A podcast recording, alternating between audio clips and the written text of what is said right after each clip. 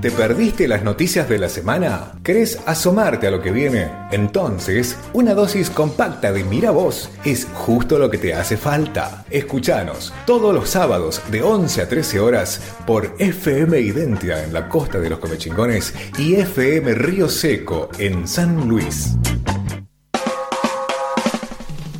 Y ahora, como les habíamos prometido, eh, tenemos el conversatorio que es el número 5, si mal no recuerdo. Ya no me acuerdo, pero... Sí, ah, sí, sí número sí, 5, ¿eh? quinto, quinto conversatorio.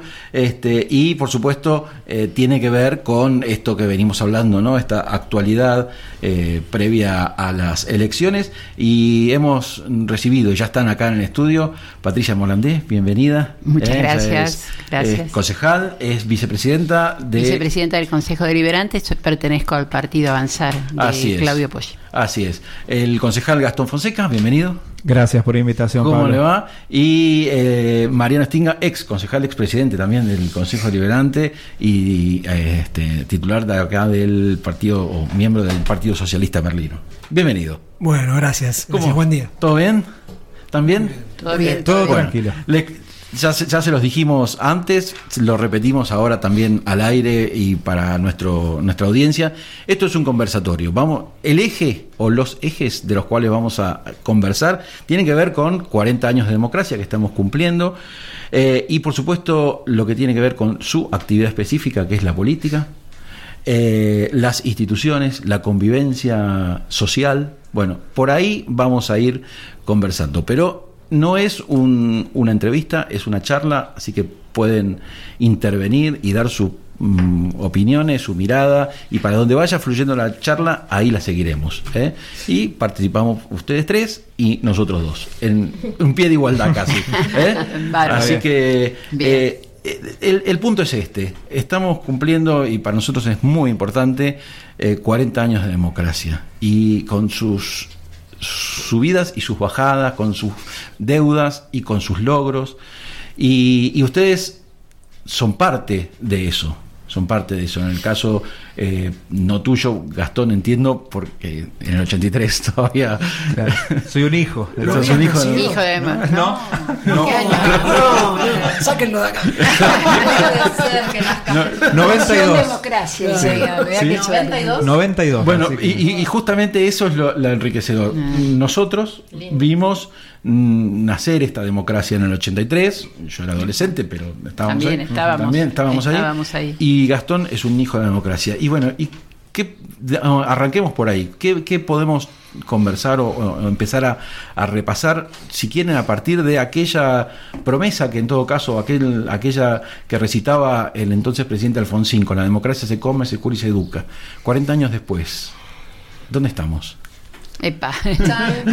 Flor de pregunta. Sí. Por lo menos hasta ahora en Estado de Derecho. En Estado de Derecho. En Estado de que no es Derecho poco. no es poco. 40 años Es pudimos montón, es un montón. Mm. En mi caso personal, la primera vez que vi una continuidad tan importante de la política, así que eso ya es meritorio y como para festejar. Para empezar. Claro, claro que sí. Eh, es, eh, es, o sea, es un montón. Lo que pasa es que cuesta, a la distancia, hoy, visto para atrás, cuesta tomar do- eh, dimensión de este Estado de Derecho. Pero antes no había. No había, no, no había. ¿no? Y, y, ah, para Gastón eh, es algo Natural. Claro, es algo natural. De todos modos, siempre uno, al haberse interes- interesado en esto, en el ámbito político, uno este, mamó mucho lo que es historia, estudió. Aparte, la, la misma militancia te va poniendo en, en caminos de, aprendizaje. Incluso recién, bueno, estábamos en la plaza este, con, bueno, la, la militancia, digamos, pre-balotage. Y bueno, estábamos con, por ejemplo, el compañero, el pelado Alberto Montivero, que es una este, forma parte de nuestro equipo de trabajo y es una fuente constante de, de consulta y de experiencias de, lo- lo- de, de los años más difíciles, más duros de, de la historia argentina. Entonces yo creo lo que dice Patricia es muy interesante en este sentido de la, de la continuidad que es algo que no solamente nos tiene que poner orgullosos de, de- de- de la construcción democrática, sino que también hay que reivindicarlo eh, continuamente. Eh, es algo que incluso a nivel América Latina es algo que no se ha visto y que ha habido muchos este, por eh, este, influencias de derecha, por así decirlo, es una visión personal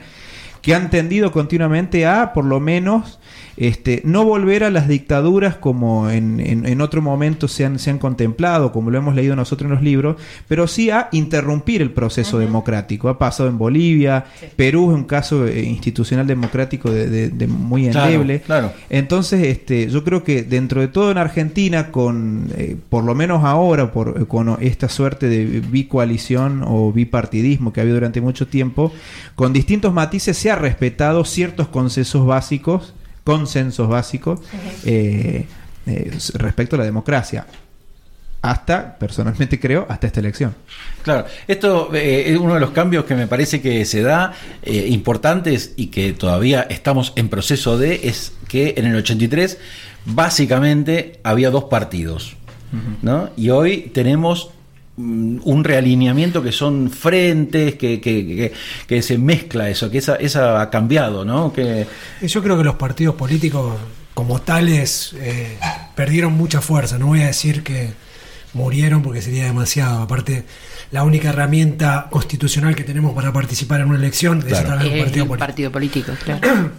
Pero no tienen la representatividad que tuvieron en aquella época. Yo en el 83 tenía 10 años. Decir, recuerdo muy bien esa efervescencia de la, de la democracia, de volver a, elegir. Mi viejo me llevó a, eh, la escuela donde votó. Decir, me quedo, me quedo con eso, con esas ganas. Y también me quedan registros de, eh, de los años de dictadura, que yo era chico, de gente armada caminando por los fondos de mi casa. Sí, sí, sí. Es decir, todas esas cosas que, que a uno lo marcan, Sí, ¿no? Que quedan en el cuerpo un poco. Totalmente. sí. Ahora, hay un. un, eh, en, en lo que están contando y lo que están expresando, eh, una cierta coincidencia en que estamos en un momento cumpliendo 40 años y donde este Estado de Derecho que decía Patricia, esta, es- esta democracia, está en un punto crítico. Que hay que re- renovar ese compromiso. ¿Por qué se llega a esta necesidad de volver a eh, expresar la importancia de sostener esa, esa democracia y ese Estado de Derecho? ¿Cómo, cómo lo ven? Bueno, yo, eh, yo soy un, un militante nato, Sí. eh, militante de las causas perdidas absolutas. Bueno, algunas ganadas tal vez. Algunas ¿eh? ganadas, Eh, algunas ojo, ganadas. ojo. Pero digo, es decir, podría, podría estar en mi casa, pero Sí. elegí estar en la Plaza de Merlo con un stand con la cara de masa, que es un tipo que en realidad no me representa tanto, pero sé que del otro lado hay eh, una persona que abiertamente, sin ningún filtro, está hablando en contra de lo que durante 40 años los argentinos pudimos constru- construir más allá de nuestros partidos políticos. Claro. Porque nadie discute ya la, la educación pública, la salud pública, nadie discute que la, que la política se genera con, con diálogo y con consenso. Yo fui compañero en una época con, Patricia y hemos laburado Muchísimo. re bien, eh, re bien, ella en, en su momento eh, desde el justicialismo, yo desde el socialismo merlino. Es decir, creemos los que vivimos la democracia como y la política como una herramienta de transformación social, entendemos que las cosas deben, ser así y que esos filo, filofascistas, eh, estas nuevas tendencias violentas Sí. y que quieren echar por tierra todo lo que construimos entre todos, y bueno, eh, eh, hay que salir a, a poner el pecho más allá de que no nos encante el candidato, ¿no? Por lo No, menos yo claro. lo veo Sí. así. Eh, el tema es, eh, eh, ¿por qué llegamos a esta necesidad de, de- de- de- Sí, de claro. discutir cosas que creíamos que eh, estaban mm, por debajo del piso de discusión? ¿Sabes ¿no? qué? Puede ser perfectamente, porque en estos 40 años se renovaron las generaciones y no vivieron Mm. lo que fue la dictadura. Nadie, nadie. Esa falta del cuerpo eh, que, que atravesó esto Claro. que decía Mariano Eh, de ver la gente Entonces armada no ve el peligro, miedo. no ve el peligro de, de que se desarme una nación, una patria, que se pierda la soberanía. No, no, no lo ven el peligro porque les parece un juego de, de la democracia. Bueno, uno puede decir lo que quiere, puede hacer la, la campaña publicitaria que más le, le cuadre, Sí. que, que es como el juego democrático. Lo- Los que vivimos la dictadura, sabemos que detrás de, la- de- de determinadas palabras que se dicen y de- detrás de determinados ataques a las instituciones hay un deseo de destruirlo, ¿no? Sí. Eh, nos damos cuenta del peligro. Sí. Eh, eh, ahí yo creo que la generación que participó más o que estuvo más tiene más la obligación de explicar los riesgos de perder el Estado de Derecho. ¿Qué cosas se pierden cuando se pierde la libertad, no? Este, porque no, las nuevas generaciones no lo vivieron, no es una experiencia que, que lo sientan y creen que haya peligro. A lo mejor alguien que viene y te dice, yo soy el cambio, bueno, vamos, Claro. Sí, claro, sabés que claro. detrás de eso se tira todo, se pierde, perdemos la bandera, perdemos la soberanía, perdemos un montón de cosas. Sí, sí, y un retroceso. Total. Y la libertad más que nada. Claro, O sea, tal mira, cual, justo, qué palabra. Ahora- ¿Qué palabra? qué palabra. justo. No, no, Ah, no. co- coincido plenamente con lo que dicen ellos. Incluso este, me parece que, eh, como decía Mariano, hay una pérdida de representatividad. Hay muchas cosas que han mutado. Mu- mu- mu- A, a mí me solían decir, eh, los partidos políticos entran en crisis porque fueron creados para el siglo XX y en el siglo XXI, bueno, ha, ha cambiado muchas cosas y justamente en Argentina, en el comienzo del siglo XXI, un poco se ve esa erosión con lo- el 99, el 2001, 2003, donde este, la- las coaliciones principales a los Estados Unidos de un bando y el otro, por así decirlo, este, se difuminan. Yo creo que también, más allá de eso, este, siempre ha habido, eh, en, en la historia argentina para mí, este, un grupo minoritario, como sucede en todo el mundo, que son incluso los que toman las grandes decisiones dentro de un sistema capitalista, que este con democracia o sin democracia, incluso con menos, este, con un, un- un lugar sin cercenado, sin participación ciudadana, tienen mayores libertades para sus oportunidades financieras. Entonces creo que hay como toda una cuestión dentro de América que eso influye y que bueno, en un contexto donde la democracia tiene sus problemas, esa gente aprovecha para imponer este, su, su programa político o, o- o sus ideas rompiendo los consensos básicos. O sea, yo, yo creo fundamentalmente que este, los problemas de la democracia no se so- solucionan eliminando el sistema democrático, se solucionan Claro, este, claro. dentro del mismo sistema. Pero hay gente que creo que por un beneficio personal, por una cuestión... eh, eh, mira, te- ha- hago un ejemplo muy doméstico en, charlas informales y no vamos a dar nombres, pero hay muchos lugares, por ejemplo en Merlo, han sido, en Merlo, perdón, en la provincia de San Luis ha sido muy reciente la creación de los consejos deliberantes, ¿no? En muchos municipios. Entonces, siempre ha llegado el comentario, o en algunos lugares siempre ha traído resi- resistencia por parte de aquellos intendentes que ahora, en lugar de rendirle cuentas a una legislatura, tienen un consejo local que los está mirando más de cerca. Entonces, este, así como algunos en- dentro de la provincia en general, no, no, bueno, carpintería fue reciente, no es el caso, pero ha habido muchas creaciones. Hay muchos que han dicho, no, bueno, pero ahora voy a tener más control. El sistema democrático genera un montón de controles y de contrapeso que a muchas personas no, no les conviene. Bueno, ahora más ha sido muy elocuente, por ejemplo, con el préstamo del FMI y la investigación. Entonces, este, hay, hay gente que estos consensos básicos este, los saltean por una cuestión de un interés personal que para mí va muy de la mano con algo más del mundo financiero, ¿no? Sin duda, para mí también. Sí, sí, para mí también tiene que ver con eso.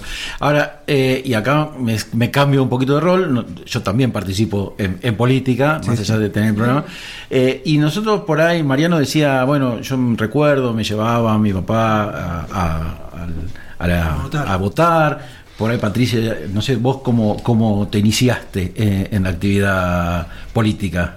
Y más o menos en esa época empecé yo a militar políticamente. Claro, bueno, yo llegué primero a partir de lo que tiene que ver con los organismos. En el justicialismo empecé yo a trabajar. Yo llegué a partir de lo que tiene que ver con los organismos de derechos humanos, toda la, la lucha que se estaba dando en el final de la dictadura. muy ligado a todo Claro. eso. Eh, pero vos, Gastón, pues llegaste después, pero noso- y nosotros eh, tenemos esa, esa memoria, esa, esa cuestión de, de, digamos, de lo que se vivía. Eh, pero hay que meterse en política. Y también lo decías vos, Mariano, hay que estar ahí, poner el cuerpo, ¿no? Y después viene, y los, todos los políticos son chorros, ¿no?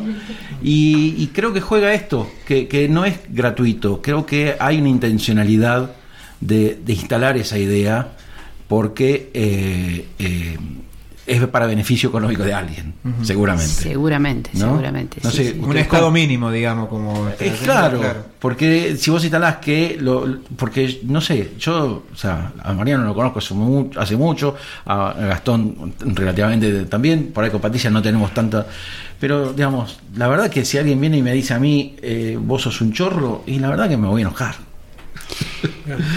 Yo creo, yo creo que, que hay cambios sociológicos. Lo que decía Mariano recién del siglo XX, del bipartidismo, eh, yo creo que el siglo XXI es el siglo del acuerdo político. Cambió la cosa, cambiaron las reglas de juego, entonces cambia también las reglas de juego de la democracia. También se ven más cosas. Eh, El hecho de la corrupción es un tema, un tema Sí, claro. también producto de la democracia. Y de algún modo todos nos- nosotros o nuestros partidos tienen algo que ver en no haber controlado lo suficiente, en no haber depurado en sus propias filas a la gente que, que, que hay en todos lados, en todas las profesiones y en todas las actividades Sí. hay gente buena y gente mala. Pero en esta actividad se nota mucho más, sobre todo porque son bienes públicos, dinero de la gente que se administran. No es una empresa privada que el dueño hace lo que quiere con la plata dentro o fuera de la ley. Entonces, yo creo que estos 40 años también tienen que servir, y esto que nos está pasando en este momento tiene que servir como para que mejoremos los mecanismos de control, mejoremos, no puede suceder, sabemos que hay corrupción, que es casi inevitable, uno puede reducirla, pero no eliminarla, porque es parte del, del, del, del accionar humano, digamos. No, que, que cuando hay corrupción hay dos que intervienen. Claro. ¿No? Porque muchas veces eso se, se soslaya uno de los lados. Eso forma parte de nuestros pasivos, digamos. La realidad es que si hay gente que piensa de que ninguno de los dos grandes movimientos este, sirvió o dio respuesta a la, a- a la problemática del país, este, es responsabilidad de todos que eso suceda, de que piensen que en todos son chorros.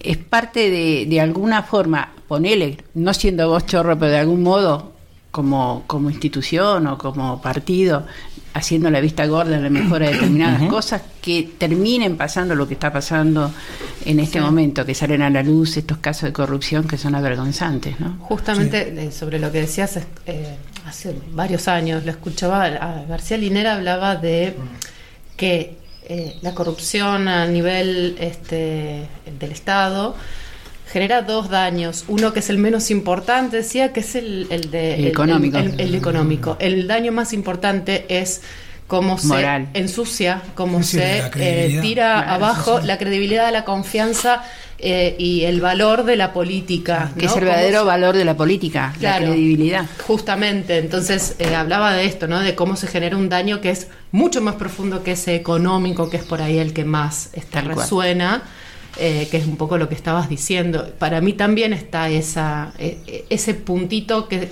son como porotitos que se van sumando y que van haciendo que esta democracia haya llegado a este punto de debilidad donde pueden colarse este tipo de discursos que a, lo- a los que nos estamos enfrentando ahora. Yo creo que am, el, el poder económico a través de, de sus medios masivos de comunicación también genera Sí, claro. esto de eh, son todos los políticos son todos Sí. corruptos, son todos iguales porque les sirve ese discurso, porque al corrupto que le digan corrupto no le importa.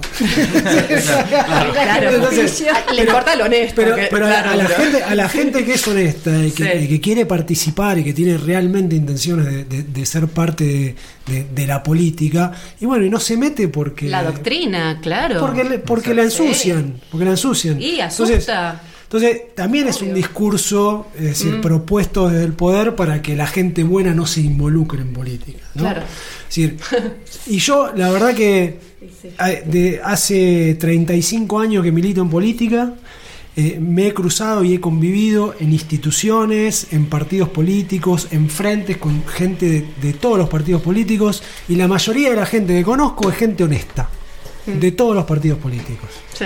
Entonces, pero vos salís a la calle y te dicen, no, no, yo de política no quiero hablar, los políticos son todos iguales. Son todos chorros. no, no son todos iguales. No son todos iguales. Y no estoy hablando de un partido político, estoy hablando de, de- De seres humanos. de seres humanos, de, de una generación que entendemos que la política puede transformar realmente nuestra vida. ¿no?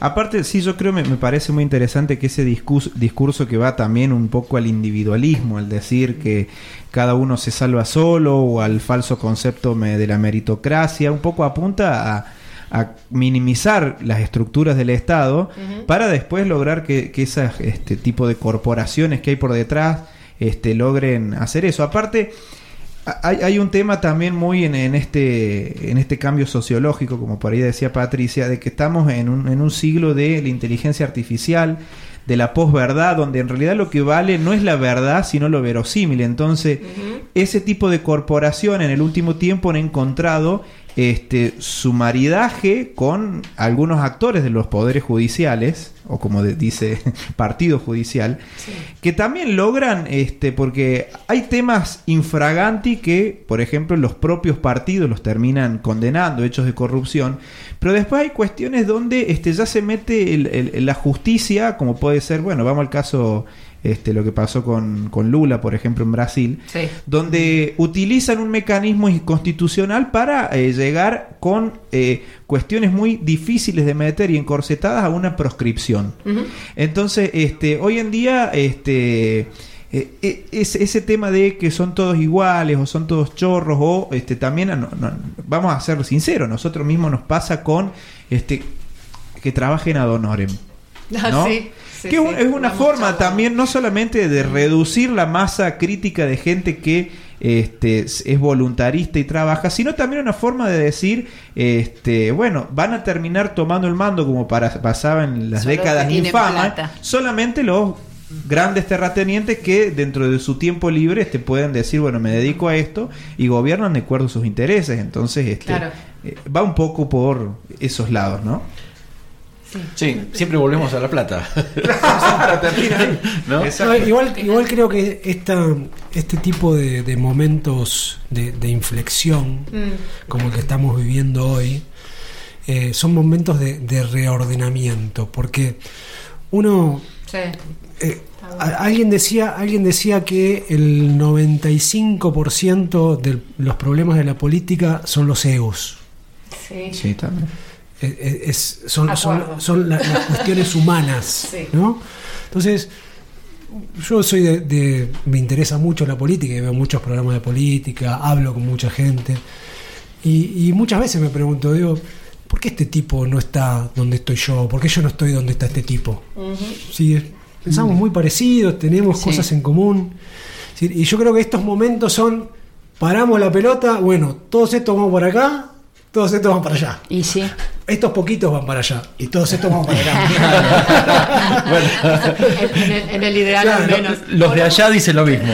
Claro, sí, sí, sí. Sí, volvemos a discutir como pisos, ¿no? Me parece. Como que volvemos a decir, bueno, a ver, a partir de acá charlamos, después nos ponemos de acuerdo o no, pero en una discusión eh, que, que está acá en, en la superficie, no en el quinto subsuelo, como parece que se fue la discusión. Esa, mi, mi sensación es esa, que estamos discutiendo cosas que, que, que, que no estaban ni siquiera a nivel del piso de discusión. Digo, estamos discutiendo si está bien vender órganos.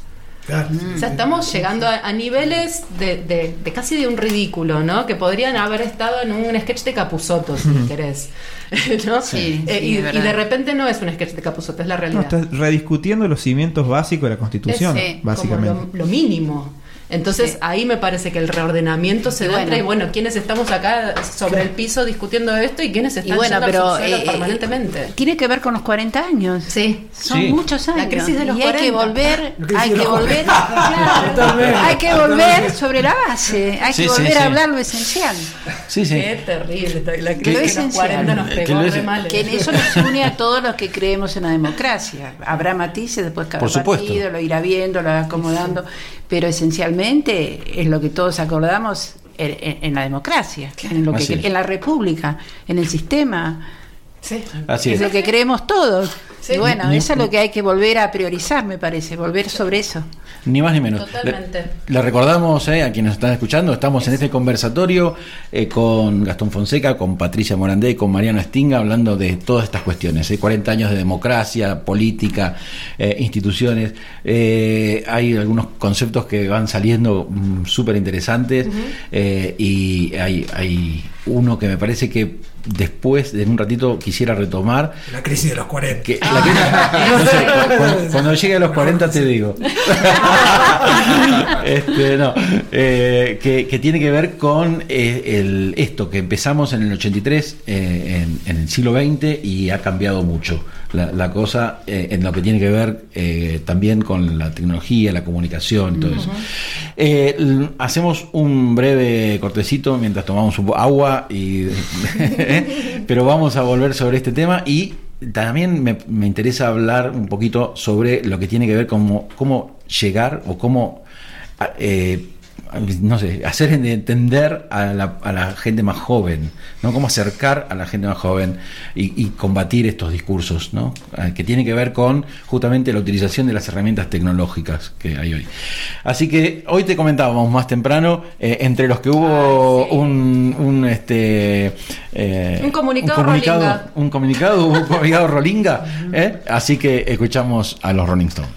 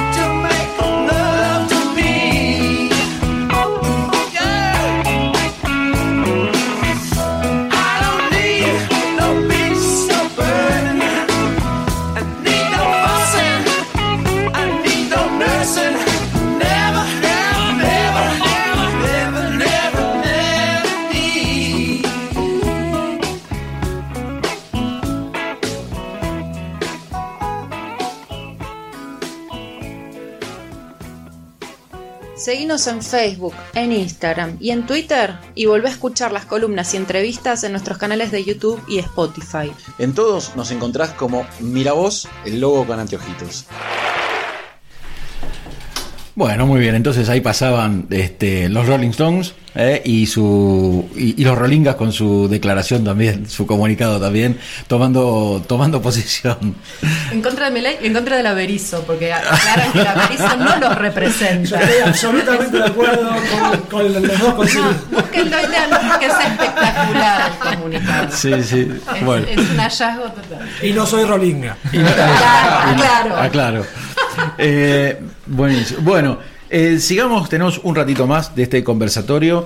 Eh, te decíamos antes, pero además estuvo bueno, ustedes no lo escucharon del otro lado, pero seguíamos obviamente Obvio. charlando acá y salían algunos temas que también hay que tener en cuenta y son centrales, digamos, no podemos perder de vista. Que uno que planteaba Patricia recién fuera de aire, que tiene que ver con la geopolítica. Nada es eh, casual ni nada está encapsulado en solo Argentina. E incluso muchas veces acá, en, por ejemplo, en, en nuestra provincia, terminamos discutiendo problemáticas o situaciones eh, de Buenos Aires, ¿no? Pero no es tan así, ¿no? Eh, vos planteabas esto. eh, Yo, yo veo implicancias de todo tipo. Hoy pensaba, estamos discutiendo 1810. Sí. Estamos discutiendo, ¿el afuera nos maneja o somos soberanos? Eh, no sé, unitarios y federales, un modelo centralista porteño contra un modelo federal. Todavía seguimos discutiendo lo mismo. Sí, sí. A- a- Eso desde lo interno y desde lo externo, bueno, lo que decíamos de la geopolítica, de los intereses económicos, de la reserva alimentaria, de los recursos naturales, de todo lo que representa este país. Es muy rico, es muy valioso. Claro. En un, en un mundo donde están en guerra, donde pasan cosas, donde tener un reservorio como este a mano, fácil de, de- de tener, eh, es este es geopolíticamente correcto, ¿no? Claro, claro. Y, y tiene que ver con, bueno, con además métodos que se implementan a nivel global, por ejemplo, en lo que tiene que ver con la elección, ocurrió en España, con Vox, en- con Trump eh, en Estados Unidos, con Bolsonaro en Brasil. Bueno, vos mencionabas antes el caso de Perú, el caso de Perú cuando ganó originalmente el, el que fue elegido presidente, también salió esto. Pedro Castillo. Pedro Castillo, se me ha ido el nombre.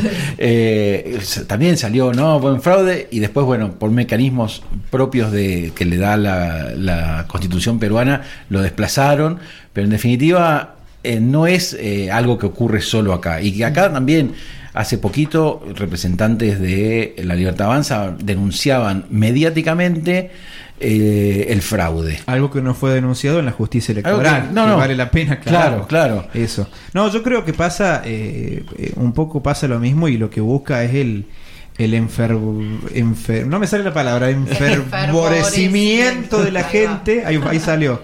Este, de a través de ese tipo de medidas de enojar pasó este a ver y, y se va repitiendo y uno le preocupa pasó este le pasó a Lula con la gente de Bolsonaro que tomó tres edificios si no me acuerdo no que eran Sí. de, de- Sí. de poderes del estado Sí. el asalto Los al poderes. Capitolio de, de Trump no reconociendo las elecciones de Biden y con denuncias de fraude que en realidad después no pudieron ser probadas. El caso de Perú es un tanto distinto porque la propia constitución Sí, es- sí. Lo- los hace menos endebles, o sea, que los otros días leía, por ejemplo, los legisladores nacionales no tienen reelección, el presidente creo que tampoco, entonces este lo que hace es que cada uno dice, bueno, yo termino mi mandato, si lo tengo que destituir el presidente, no me importa, porque no, no está ese aliciente, por así llamarlo, de la reelección. Pero fuera de eso, hay como todo un- una, una cuestión de reconozco solamente el sistema democrático, entre comillas, cuando gano, que justamente va de la mano con aquellos que propugnan este, medidas antidemocráticas. O sea, eh, yo, yo lo soy militante peronista, nos ha tocado ganar elecciones, perder elecciones, pero siempre cuando hemos perdido, este, en el ámbito, a ver, me ha, me ha tocado a mí en el ámbito local reconocer siempre eh, cuando a alguno me, nos ha ganado una elección, felicitarlo, llamarlo, me ha pasado, por ejemplo, escribirle a Patricia, al actual intendente, al- en el plano nacional también, este, se han reconocido, pero uno ve que cuando pasa a la inversa hay un sector que todavía tiene como... eh, esas mañas. Los otros días, ya metiéndome en una alianza que no es la mía, pero hago el análisis, escuchaba un discurso de Carrió o algo así que decía, bueno, Macri se sacó de encima la socialdemocracia, por decirlo, se sacó de encima a los radicales, se sacó de encima este sector. encima.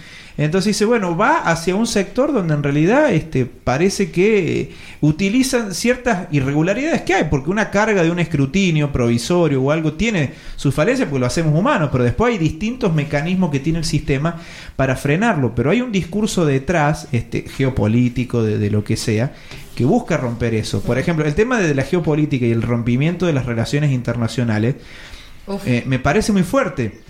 Los otros días veía en un mapa de Argentina que había hecho una, una página de Twitter que es muy interesante y que hace muchos análisis. Este, ¿Cómo nos perjudicaría, por ejemplo, a nosotros, a Córdoba? Porque pintaba a cada provincia con, el, con la bandera del país, donde cada eh, país hace su mayor cantidad de exportaciones. Córdoba, San Luis y toda la región central, por ejemplo, o sea, la, la- la- la camiseta de boca, como decían, viste, cuando, cuando se Ah, pintó en las elecciones del 2015, todo el, el sector centro, la principal fuerza de exportaciones está en lo que es China y Brasil, o sea, toda la alianza del BRICS. Pero donde están los mayores recursos naturales, como pueden ser este, vaca muerta o el tema de litio, hay como una, una fuerte presencia ¿no? de el occidente llamado yanqui, por así decirlo. Entonces, ahí está un poco como también esto de con quién quiero negociar o hacia dónde me conviene este, el tema este, de la extracción de nuestros propios recursos naturales. Sí, sí, seguro. Y, mm, y también esto, lo hablábamos en principio fuera del aire, pero también yo lo planteaba antes de ir a, a la tanda, a la, canción antes. Eh, eh, todo esto es, es así, como lo estamos, co- co- coincido, digamos, con la mirada que estamos compartiendo. Eh, ahora, salimos del estudio y nos salimos a la puerta y nos encontramos con el 140, 130% de inflación, con eh, en algún grado, no, no aquí en nuestra zona, pero con algún grado de inseguridad, con de falta de, de determinadas respuestas que la democracia no ha dado, pero no es la democracia el ente democracia, somos las personas, los que hacemos, los que trabajamos eh, y, y convivimos además en una sociedad. Y cómo y tenemos todas las herramientas, toda la tecnología que permite hacer hoy cualquier fake, eh, cualquier vos le podés poner voz, cara a, a Sí. cualquier cosa, hacerle decir cualquier cosa y, y pa- puede pasar como, como, como real por este concepto de, de verosímil, aunque no verdadero. y, y- y qué desafío nos pone eso? Y viste, viste que dicen que la tercera guerra mundial va a ser, la cuarta guerra mundial va a ser con palos y piedras. ¿no? Bueno, yo creo que vamos a tener que volver a, a la militancia del mano a mano, Cuerpo a cuerpo. cuerpo a cuerpo, porque no va a ser, ya no lo es. Hoy, hoy n- ya la, la información que, que se ve y que se transmite a, a través de las redes sociales, es decir, la mayoría son fake son noticias falsas, armadas por inteligencia artificial y en las cuales uno no se da cuenta si realmente eso sucedió o no sucedió. Es decir, estamos, eh, no podemos distinguir la realidad de la ficción. Entonces, yo creo que va, va a llegar ese momento en que vamos a tener que salir casa por casa, volver al- a los palos y a las piedras. es la que nos va a quedar. Y el problema es que la, la- la verdad circula más lento que la mentira. Entonces, cuando vos tenés que salir a aclarar eso, Sí, bien. Ya, ya es tarde. ya es tarde. A mí me parece que lo que hay que rever profundamente es el modelo de administración, Porque ahí está la cuestión. Eh, es básico, ¿no? Es decir, gastar más de lo que ingresa, pero eso hay que reverlo, hay que reverlo porque es parte, incluso lo que decíamos recién de la geopolítica, de lo que el mundo necesita de que nosotros exportemos, empezar a, a- a vincularnos la- en nuestro país con el mundo. Eh, para poder comerciar, generar divisas, generar recursos, hacer economía. Eso es lo que hay que rever porque lo que nos vaya realmente como, como administración a todos, ¿no? Los últimos, hablemos de los 40 De los 40 años, sí, sí. eh, es este una buena administración y empezar a generar este recursos genuinos, generar trabajo, generar economía, generar industria, eh, valor agregado. Yo creo que ahí tiene, y me parece en ese sentido que el, que el más formado es Massa, ¿no? Tiene una formación en ese tema Sí, sí. enorme. Sí, sí. Tiene el país en. eh, No te lo eh, tuvimos que sacar. vos. Yo lo, lo conozco, yo vengo del justicialismo. Claro. Lo conozco de muchos años. Estamos hablando en mi espacio político que va fuera de este balotaje. Claro. Sí. sí, sí. Este, Rodríguez Larreta tenía esa misma formación, Poggi tiene esa misma formación en economía y en administración, Sí, sí, que, tienen que tienen que claro. hacerlo, Yo- tienen que yo- ajustarse a lo que Sí, se sí, sí. puede Yo y- hago, y hago un- breve. No hay otra forma, ¿eh? no, un breve eh, paréntesis eh, que tiene, es, un, digamos, humorístico, ¿no? Pero eh, yo creo que Rodríguez Larreta se debe querer matar. Por, Sí. por- de decir, mira, mira quién me ganó, y mira, eh, después además perdió, Sí, eso es increíble. y, Es increíble. y- y- y- y- Es digamos, a- nos guste, no, no, coincidamos o no coincidamos en su No tienen la misma política, formación en es, es alguien que se formó, que, se- que está formado. Está ¿no? formado. Y, y lo ligo con lo que vos decías, Mariano. ¿Por qué determinada persona llegó y por qué determinada persona no llegó ah, y, y cómo jugó ahí, ¿no? Eh, Y bueno, esos son los acuerdos. Esos son los acuerdos. Y saber hacer los acuerdos oportunamente y con quién corresponde para poder seguir en, eh, en vigencia, porque si no te, Claro. te quedas en el camino. Sí, sí, sí. A lo mejor gente valiosísima que podría dar un aporte y una solución no puede llegar porque no supo acordar, no Claro. supo negociar.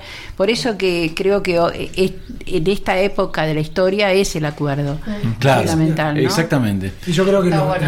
lo- los cuatro años que vienen, es decir, si de ganar masa, ¿no? Obviamente. De, de que si no, un plan B, chicos. genere que, que genere realmente un gobierno de unidad como el que está planteando, es decir, con los dife- diferentes sectores políticos, es nuestra última oportunidad. Sí. Yo creo que es nuestra última oportunidad. Sí. Si en esta, si en esta la ganamos y perdemos la oportunidad como se perdió hace, hace cuatro años, Sí, Eh, imperdonable.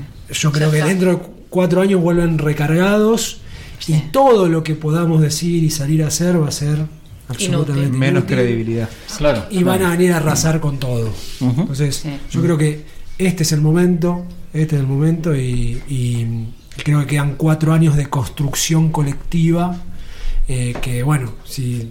Profunda, de- ¿eh? profunda, Profunda. muy profunda. Sí, de sí. muy profunda. buena administración. Sí, de sí, sí, sí, aprender claro. lo que que aprender. que no depende solo de, eh, digo, en esta hipotética situación de, de un gobierno de masa, no depende solo de la capacidad de negociación de masa que sabemos que lo tiene. Sí. De hecho, hasta a veces se lo acusa de demasiado. Eh, demasiado. Este, Bueno, o pero- sea, pero no solo depende No de esa capacidad, no, claro, es que justamente me parece que lo, lo necesario es esa capacidad en este momento, yo este, creo que, que, que lo es, pero depende también de que haya una voluntad de llegar a esos acuerdos que decías, ¿no? Que, que esos otros sectores políticos que están discutiendo eh, sobre este piso mínimo eh, tengan la voluntad de ponerse de acuerdo, entendiendo la responsabilidad histórica que, que tenemos. ¿no? Que tenemos, Por, por eso estamos este, hablando de que es sociedad el y siglo del acuerdo político. Exactamente. Absolutamente. exactamente. Es totalmente, la, la- la única bueno, construcción posible como- es esa. Así es. Me gusta como título. El siglo del acuerdo Se político. lo resumo en una palabra. Sí. Más actitud. Más actitud. Exacto. Más actitud. Más Más actitud. actitud. Más actitud nos aportaba acá nuestro, Muy bien. nuestro Muy bien. operador. Bueno, no dijo nada, pero. Pero la que tiró la clavó al ángulo. bueno, les queremos agradecer eh, que nos hayan acompañado en esta mañana. La verdad que es súper interesante y son todos estos, eh, todos estos conversatorios tienen, dejan mucho después para volver a escuchar, para seguir reflexionando y los mensajes después lo- ahora en vivo o cuando después llegan este, o nos encontramos con alguien en la calle eh, tienen mucho mucha llegada y eso es lo que nos alegra muchísimo porque a veces no se dan estos espacios No. de, de radio o de, de medios, digamos, poder tomarse un rato de, de reflexionar o de, de profundizar un poquito más. Así que muchísimas gracias este, a los tres por, por haber participado de este conversatorio en la mañana de Miravoz. Recuerden que van a estar, va a estar el audio después subido a nuestro canal de Spotify. ¿eh? Ahí, ahí ¿Puedo se- tirar un chivo. Rosy? dale, dale. Estamos, estamos, con una, veda, así que dale. estamos con un gazebo y con una mesa de, de, de masa presidente en la plaza de Merlo. Sí. Así que toda la gente que se quiera acercar y estar ahí, compartir un rato y charlar. Bien.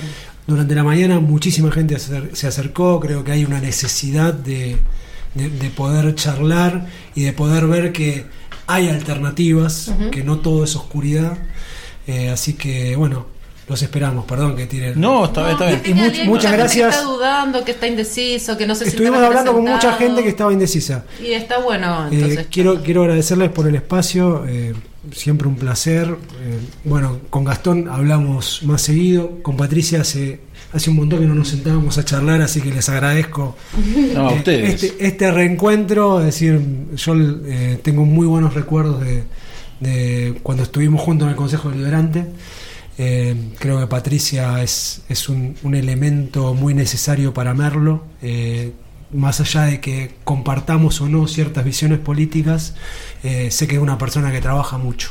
Entonces, eh, eso, eso es muy importante para Merlo. Aparte, habíamos coincidido en oficina anticorrupción, en Sí, un montón de cosas montón que de- después no, eh, no Están en prosperaron. carpeta, están en carpeta, pero bueno, ahora entra Bien. uno del socialismo merlino, así que... ahí va. Ahí va. Ahí, ahí- ahí se reflota. Ahí puede- entonces. pueden pueden este, llegar a acuerdos, que, que de eso hablamos. Es lo que falta. Gracias de nuevo a, a- a los tres. Chau, chau.